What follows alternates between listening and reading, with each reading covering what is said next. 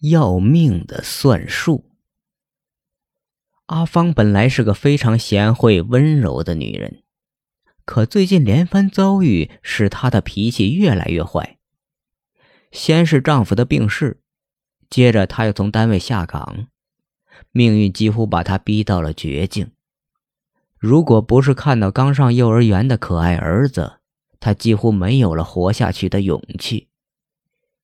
然而。今天他向儿子发了脾气，并出手打了他一巴掌。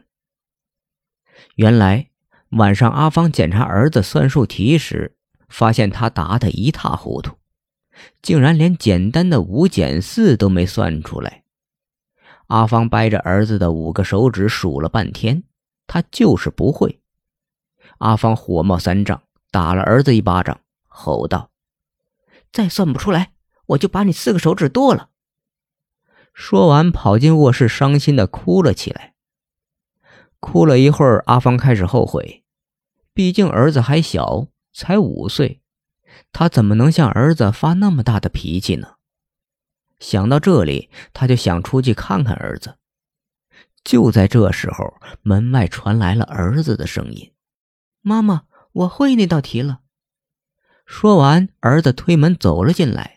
怯生生地站在阿芳面前，伸出左手的五根手指，接着慢慢地举起自己的右手。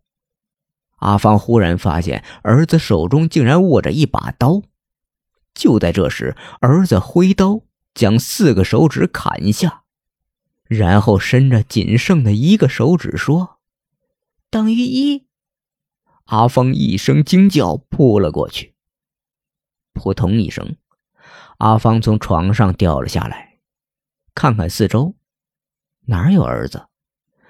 原来刚才不过是做梦，但想到梦中的情景，阿芳不由得头皮发麻，冷汗直冒。